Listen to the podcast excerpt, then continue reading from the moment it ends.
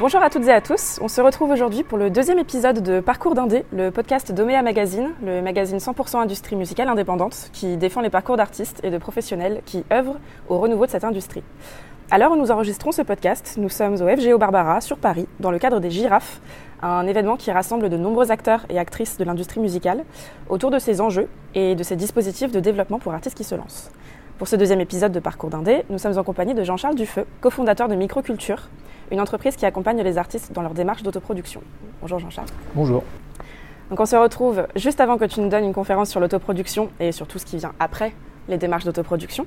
Car chez Microculture, vous accompagnez des artistes qui souhaitent être indépendants et surtout qui souhaitent maintenir le contrôle sur le trajectoire de leur carrière, euh, sur leur création, mais aussi sur le choix de leurs partenaires. Donc euh, est-ce que tu peux nous présenter en quelques mots ce que tu fais au sein de Microculture quand tu travailles avec des artistes? Euh, Oui, je vais essayer de faire ça en quelques mots en effet. Alors Microculture, c'est avant tout, enfin historiquement un label indépendant euh, qui euh, depuis quelques années euh, s'est un peu spécialisé dans l'accompagnement, non plus sous forme de label mais sous forme de partenaire en fait, accompagnement d'artistes indépendants et donc qui sont dans une démarche d'autoproduction mhm. que nous on a tendance à encourager effectivement. Enfin, je pense qu'on y, y, reviendra plus tard. Mhm. et donc moi ce que je fais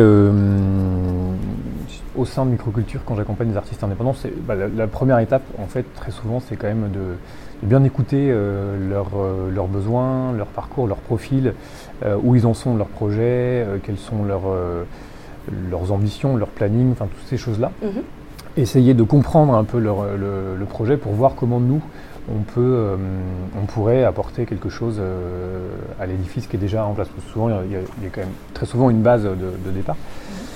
Mhm. voilà, en fait, nous, on fonctionne vraiment énormément sur une logique de, euh, du, sur-mesure, où vraiment de, on fait de la. ce qu'on a appelé de la production à la demande, c'est un peu ça finalement, on n'est pas. Euh, euh, on ne joue pas le rôle d'un label qui va signer un contrat de production mhm, contraignant et, engageant sur, plusieurs années, ni un éditeur, ni quoi que ce soit.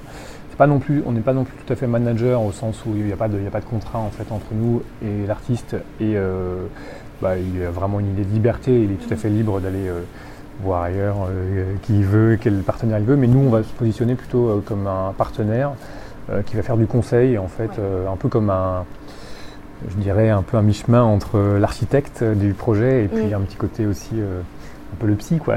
Ouais, bien sûr. Il y a toujours cette, démarche d'accompagnement, même au niveau personnel. Voilà, ça fait partie du package. voilà, en, deux mots pour, pour la philosophie, en tout cas, de, microculture. Mhm. Et le, la tendance que, prend l'activité depuis quelques années. Oui, parce que justement, euh, j'allais poser la question de d'où est venue cette envie de monter microculture aussi. Parce que mine de rien, bon, là on le voit aujourd'hui avec euh, certaines structures qui se développent, euh, notamment sur les artist services, comme on, comme on, dit, comme on dit souvent, même si c'est encore une autre typologie de, métier. comment c'est venu d'où cette envie? Parce que ça existe quand même depuis un moment. Et comment ça a évolué aussi microculture? Ça existe depuis un moment et effectivement, euh, le microculture d'aujourd'hui n'est pas tout à fait celui qu'il était euh, à l'époque de sa création, en 2010. En fait, ça fait 12 ans maintenant. Mon Dieu. Euh, et, en fait, l'idée initiale ou l'ambition initiale pour moi, c'était quand même de, monter une cellule de production, monter un label.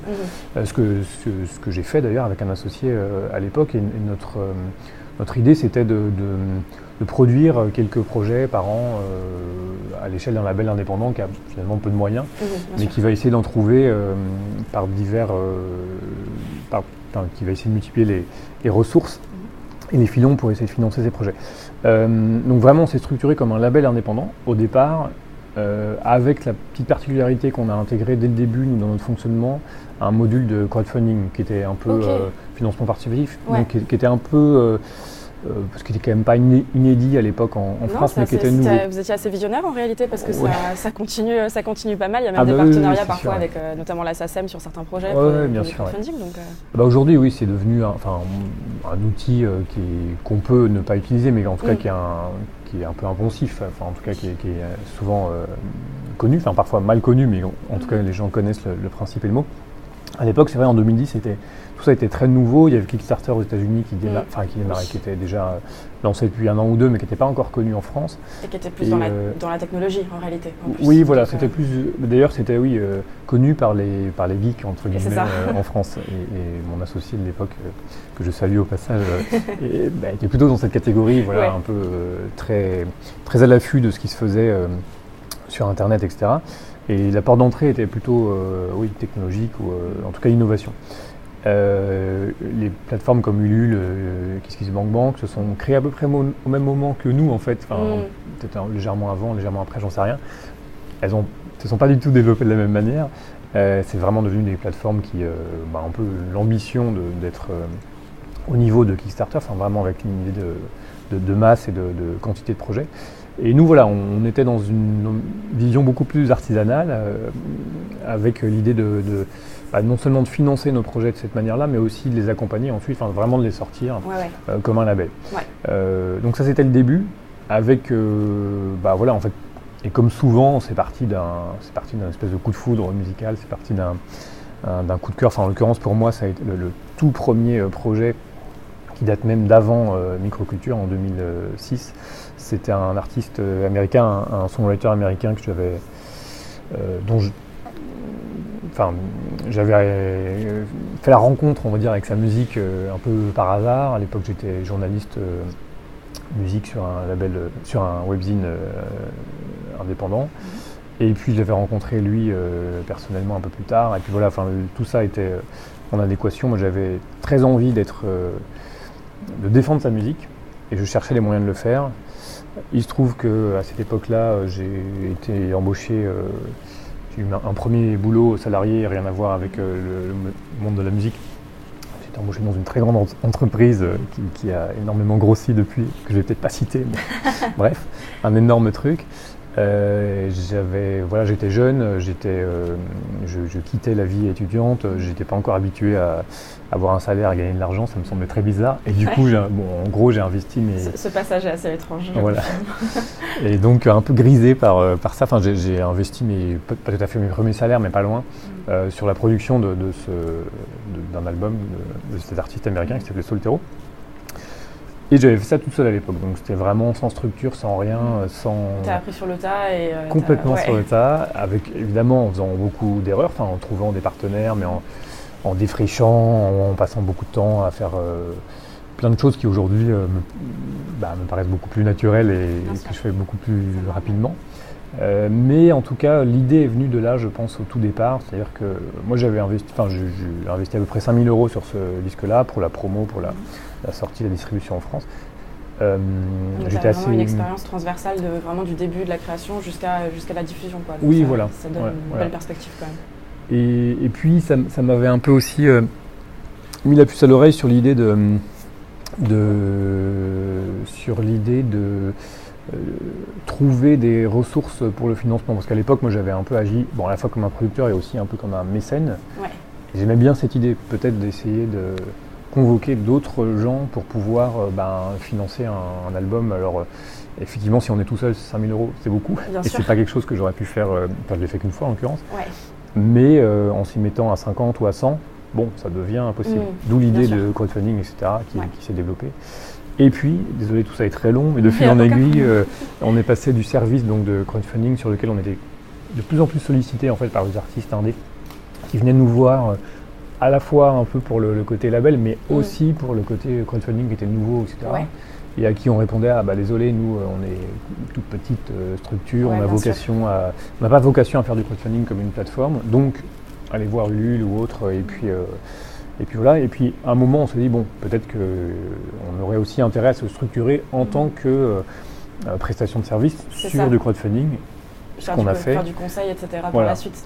Et, et de fil en aiguille on a on a conseillé en fait sur toute la chaîne de production euh, comme on le fait aujourd'hui mais c'est quelque chose qui qui, euh, qui a pas mal évolué en fait euh, au fil des années euh, de la partie label pur et dur euh, au départ, puis euh, label et crowdfunding, puis crowdfunding et plus. Et aujourd'hui, en fait, le crowdfunding, est- est- ça fait toujours partie de la batterie des services qu'on propose, mais, mais c'est plus au second plan par rapport à une expertise un peu, ouais, je dirais de conseils. De, oui, de- plus transversal aussi. Je Voilà comprends l'envie en tout cas d'étendre les, euh, la palette de services. Mais c'est vrai que dans l'industrie musicale, il n'y en a pas beaucoup qui font justement ça, de la prestation de services pour les artistes, alors qu'en réalité, enfin, j'estime que, bon, forcément, euh, ayant moi-même une agence en parallèle Ouais.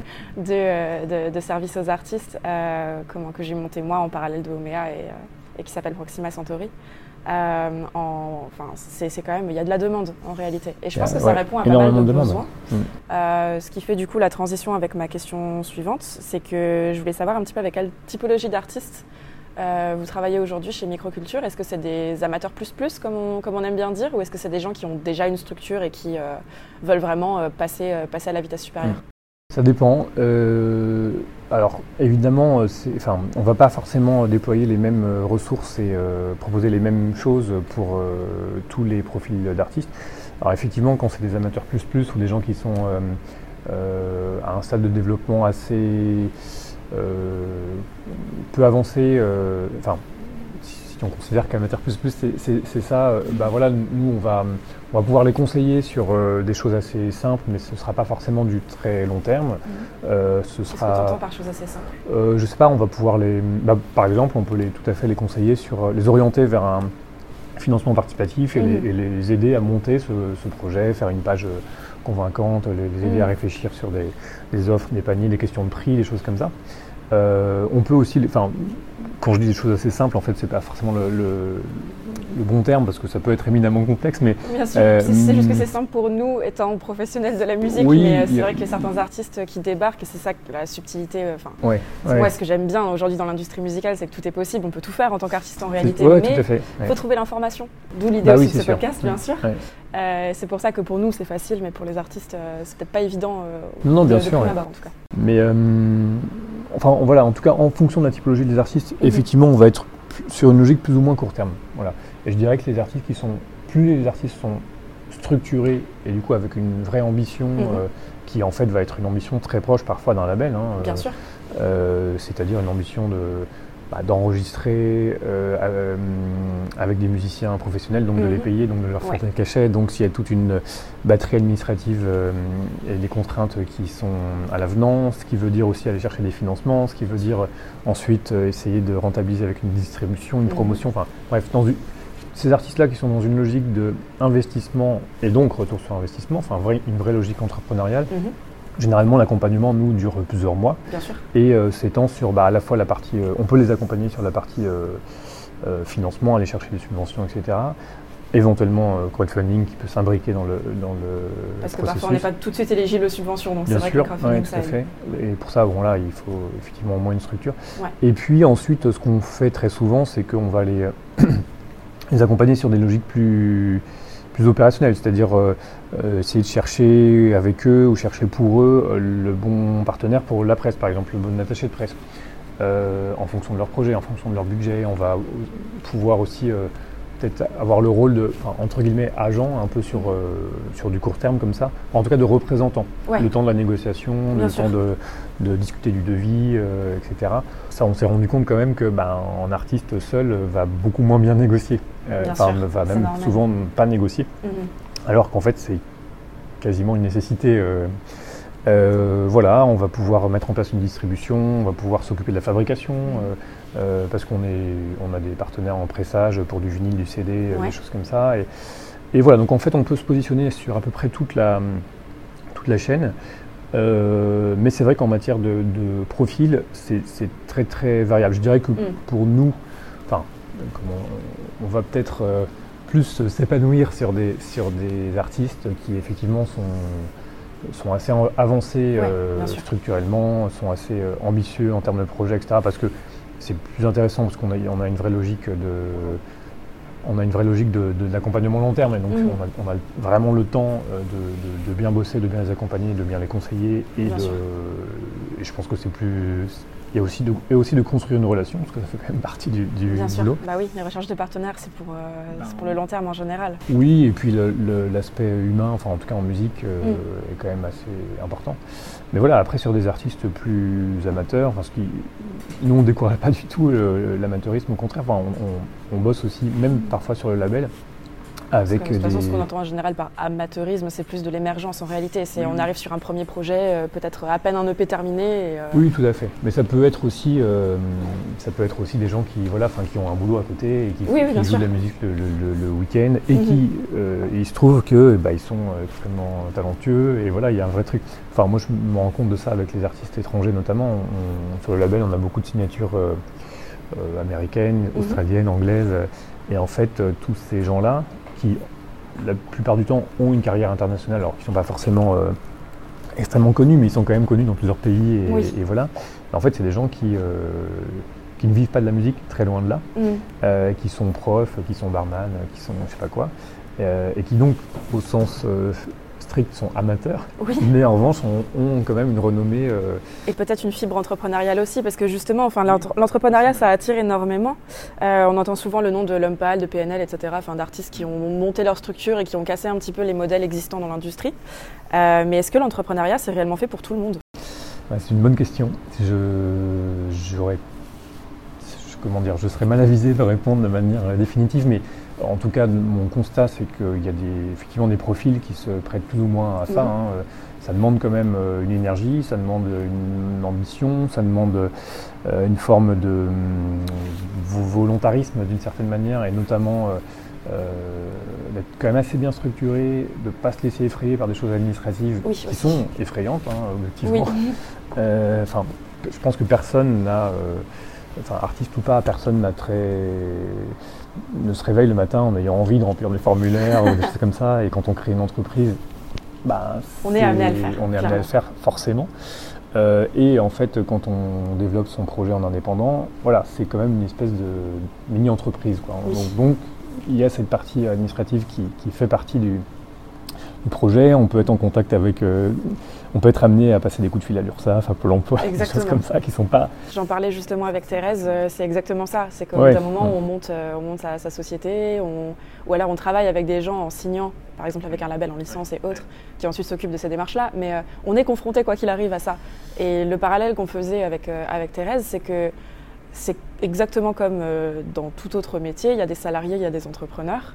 Et il y en a qui vont plus être faits pour signer en label et déléguer toute la partie euh, bah, qui relève du euh, à trouver des financements, etc. Et d'autres qui vont vouloir prendre ça à leur charge. Oui, tout à fait. Mais euh, est-ce qu'il est y a quelque chose qui fait que on sent qu'un artiste peut être entrepreneur aujourd'hui? Alors, je ne je, sais pas s'il y a quelque chose qui fait qu'on le sent, mais en tout cas, on le sent.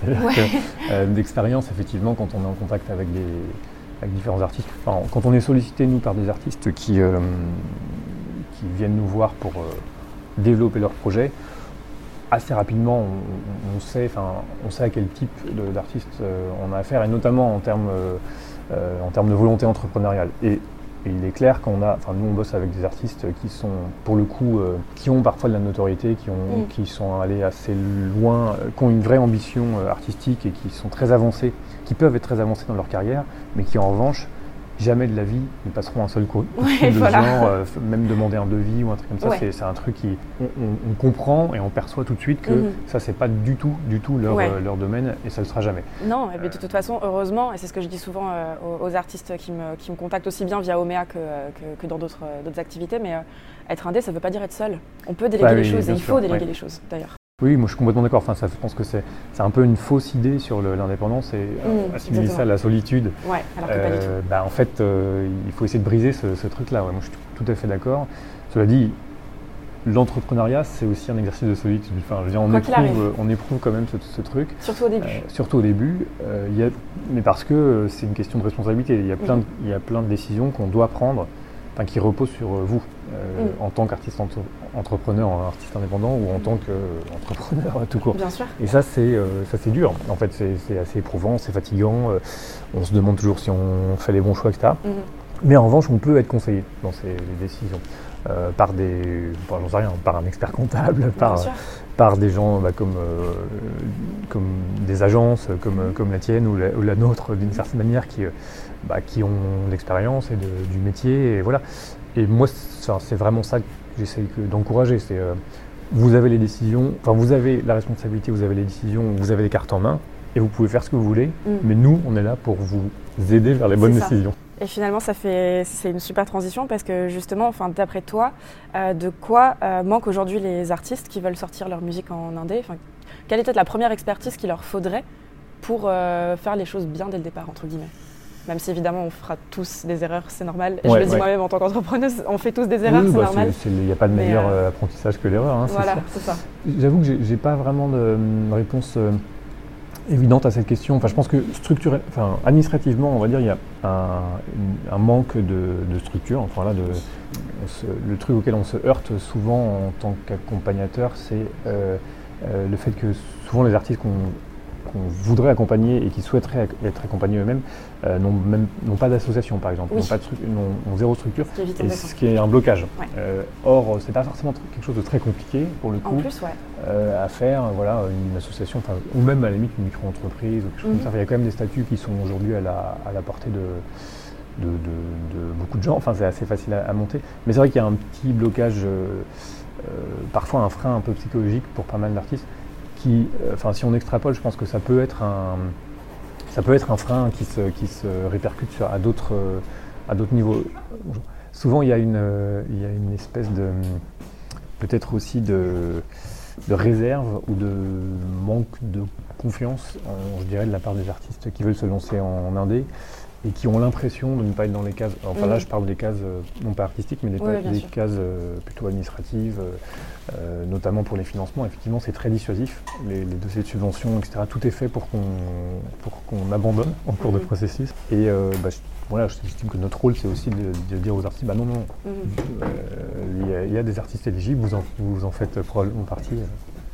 Et comme j'aime bien finir euh, ces podcasts euh, sur euh, comment une question qui se tourne un petit peu vers les personnes qui nous écoutent, parce qu'il y a quand même pas mal d'artistes qui suivent, qui suivent aujourd'hui Omea, si tu devais donner un conseil aux artistes, et pourquoi pas même aux pros, hein, managers, éditeurs, etc., qui voudraient se lancer et qui nous écoutent, comment, voilà, qu'est-ce que tu leur donnerais comme conseil pour se lancer, dès demain par exemple? Alors, j'ai entendu euh, un jour, euh, je ne sais plus où c'était et je ne sais plus euh, qui en est l'auteur ou l'autrice, mais on va dire que c'est Baudelaire ou Victor Hugo, cette phrase que j'ai trouvée pas mal, qui est Si vous rêvez de percer, il faut persévérer. Bon, c'est assez mm. joli et ça, dit beaucoup de choses en même temps. Mm. ça, s'applique évidemment à la musique, mais pas uniquement. Mais je trouve qu'il y a, en tout cas, le conseil Enfin, oui, le conseil que nous, on, donne très souvent, euh, c'est celui d'être patient. Oui, euh, En fait, c'est à de rien, tout se fait sur le long terme. C'est vrai qu'avec le digital, on a l'impression que tout de suite les choses vont vite, euh, bah, mais pas du en tout. En fait, on peut, on peut faire des choses rapidement, mais souvent, quand on les fait rapidement, on ne les fait pas bien. Mmh. ça dure pas. Et voilà, c'est très éphémère, etc. Donc, ça, c'est souvent le conseil qu'on rabâche, nous, le plus mmh. auprès des artistes qui sont très souvent ce qui est bien, parce que c'est aussi le signe de d'une envie, d'un élan, etc. Et, mais j'estime que notre boulot, nous, c'est aussi de, non pas de réfréner, mais en tout cas de, composer avec cet élan et de le transformer en quelque chose de plus long terme et plus euh, constructif.